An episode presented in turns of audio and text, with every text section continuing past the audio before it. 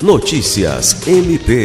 Nesta segunda, o Ministério Público do Estado do Acre participou da posse dos membros do Conselho Municipal de Segurança Pública e Defesa Social de Rio Branco. A criação do conselho é resultado de uma intervenção promovida pelo MPAC por meio da Promotoria Especializada de Tutela do Direito Difuso à Segurança Pública e visa atender a um dos requisitos da Lei 13.675, que cria o Sistema Único de Segurança Pública. Conforme aponta o titular da promotoria do MPAC e um dos conselheiros do CMSP, promotor de justiça Rodrigo Curti, a lei determina que estados e municípios criem conselhos estaduais e municipais de segurança pública para integrar o sistema único.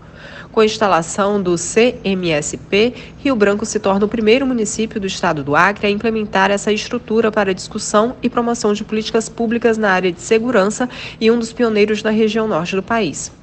Sâmia Roberta para a Agência de Notícias do Ministério Público do Estado do Acre.